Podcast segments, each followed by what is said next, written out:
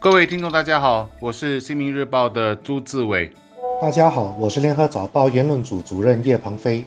重大新闻肯定就是副总理王瑞杰了。他基于年龄跟健康的考量，然后写给李显龙总理，表示他不想再担任第四代团队的领军人物。嗯，基本上来说，你大家看了那个王副总理给总理的那个信，然后总理的回复了，两个点就是健康跟年龄作为理由了。我个人的看法是，年龄作为一个理由来说，可能一般的民众可能都觉得说有一点不太有说服力了。王副总理有提到说，其实我们之前的三位领导人接任总理的时候年龄都比较轻，就是李光耀是在三十五岁接任总理，嗯，吴作栋是四十九岁，嗯，然后李显龙是五十二岁，然后今年王伟杰是六十岁。比如说，我们面对疫情的危机需要五年的时间。那就表示说，他其实接棒的那个时间也就是六十五岁。可是如果你放眼，世界领导人来说，其实六十五岁还是一个蛮还算是壮年壮年了。因为你看，我们的邻国慕尤丁其实七十四岁，特别我们现在已经是一个老龄化的社会了，就是预期寿命都八十几岁了，是六十五岁其实是一个壮年。所以这个年龄的那个说法是，有些人会提出他的疑问了。论健康为理由呢，那我觉得说，因为身体都是自己的，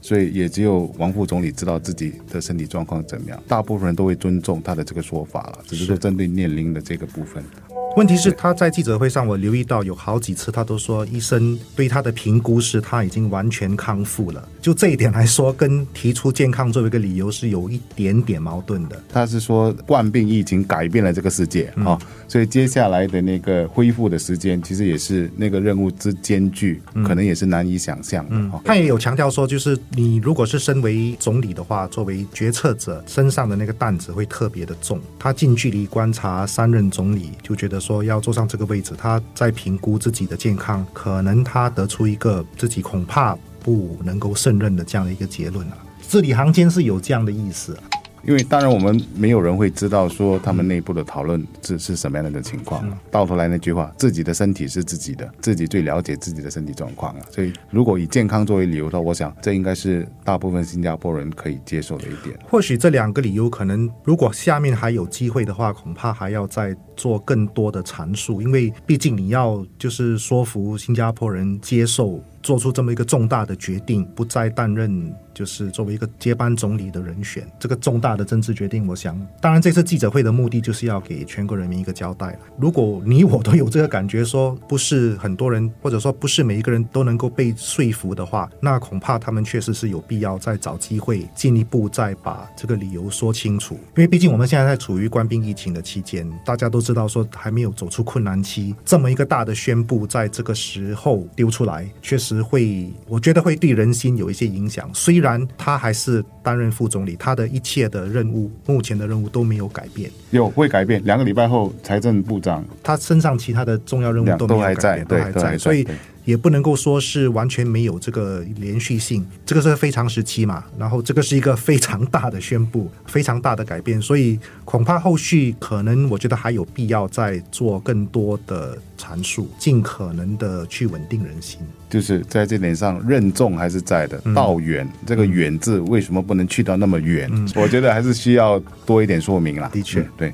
另外一个问题是时机点的问题了。其实记者会呃，然后公布了这个，我觉得算是一个震撼弹的一个消息了。有记者同事就问说，呃，会不会外国啊一些会不会的看法是怎么样啊？然后对于国内的一些情况是怎么样？我觉得旁边我们也可以谈谈这一点。嗯，我我觉得呃，所给出的解释基本上我觉得还还可以，整个内阁团队都还在嘛，在这方面倒是人事上没有太大的变动，然后所有的政策、所有的各各类的措施其实也没有很大的变动，在这一方面我觉得倒是没有太大的问题。如果是说有问题的话，就是说选择在国家还没有完全。走出。官兵疫情这个期间来宣布，当然总理也有给出解释，就是说必须对人民负责，这个是一个实质性的改变。就是说，我其实要这边要要讲一下，就是能够以比这样比较公开跟透明的态度来讨论我们下一个的领导人是谁，其实也算是一个负责任的做法。嗯，在简则上来说了，时间点上，我坦白讲，我其实有这个疑问。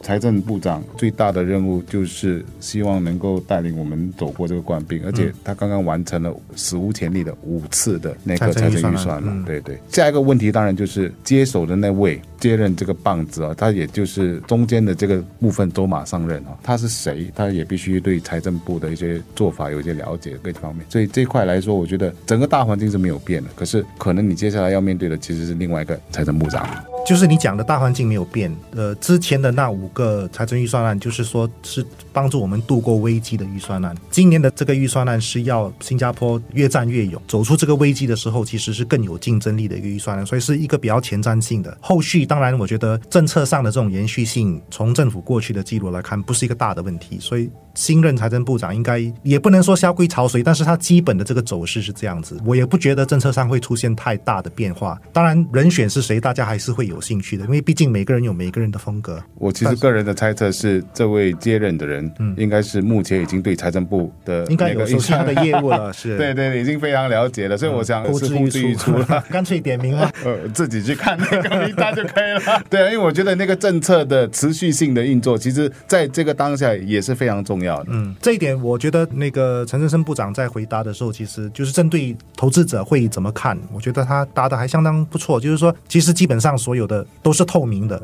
然后所有的政策的延续性都在那里。其实就是换了一个财政部长，其他的政策、其他的人事都没有太大的变动。如果新加坡人也对于说，我们在这个当下决定换另外一个领导人嘛，外国的投资家其实也会有同样的疑问，所以在这点上，我觉得说这个说明应该是一个更加全面的一个说说法了，是是。当然，这一次他也不是完全没有回应这一方面的的说法，就是说外界看行动党的所谓这个接班人问题，不能光看是谁上谁下。他强调的是一个团队的建立，然后这个团队的建立是基于说他们公推一个大家认可的所谓的 team 里的是一个一个带队的队长，所以这个带队的队长他根据他的风格，他就会慢慢形成一个新的这种团队的互动方式。所以当然你有一个新的带队的队长，你就肯定要有一番磨合期。其实在这个磨合期之前，就是在确定谁是带队的队长，这恐怕还有一段时间。所以根根据总理的讲法，就是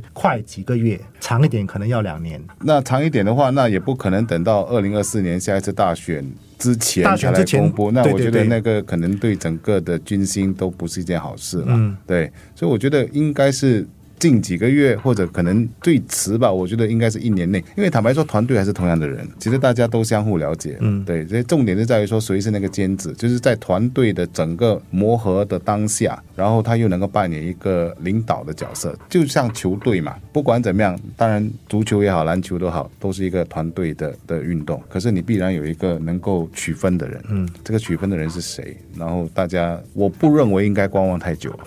当然，越长梦多啊，政治尤其是如此，能够更早的确定这个人选，当然是越好。但关键就是说，首先是这个过程，我觉得也不能太过仓促，因为毕竟是要最终的结果是要大家心服口服嘛，所以这个恐怕还需要一段时间。因为每个人都有自己的强项，每个人都有自己的弱点，他们在记者会上也也是这么说的。究竟在这个非常时期，哪一个强项是应该被突出的，哪一些弱点是应该被避免的，这些都需要，我觉要从长计议。当然，面对选举的压力，也不可能拖到选前的那一刻才来公布，估计也有内部也应该有一个盘算，就是说时间压力，然后对民众的一个交代。毕竟越早宣布，越能够安定人心，这个是大家有的基本共识了。关键词就是稳定军心嗯这四个字，而且越快越好。嗯，来到我们今天其实最后的一个问题，就是谁会是热门人选哦？嗯，这个彭飞你怎么看？还是要等总理接下来的那个宣布，他说是两周之后吧。因为两周之后其实是他会那个他会内阁内阁重组。会有一个重组，嗯对对那个重组在看到时，这个第四代这个团队各个人负责的职务出现什么变动，可能那时候态势才会明显一点。不过你不认为说以现在的班底，因为当年其实是那个王瑞杰在担任党的那个第一助理秘书长的时候，嗯，其实他选择的是陈振生嗯。作为第二助理秘书长嘛。不过你看陈振生的回答也相当的得体了，他说是。当时是王瑞杰选他做副手的，但是现在王瑞杰已经不是接班人了，所以他不能够假设就是他还继续是以副手的位置扶正，所以还是需要经过一段磨合。这个回答是相当得体了，因为这是对整个团队的尊重了，大家恐怕还要再经过一轮磋商，选出一个心服口服的人选了。这个完全是同意的。然后我觉得，你如果用年龄论来说的话，那其实内阁里面有谁可以接班，就是有同样的一些政治经验啊，各方面来说，其实就不外是那几个台面上就那几个人对啊，台面上数数得出来了。嗯，所以我想两个礼拜之后的内阁改选，他会进一步的透露一些玄机，因为嗯接下来要带路的那个人，必然要扮演一个非常更重要的角色了。是两周后的牌阵出来之后再来看，到时可能会多一些眉目吧。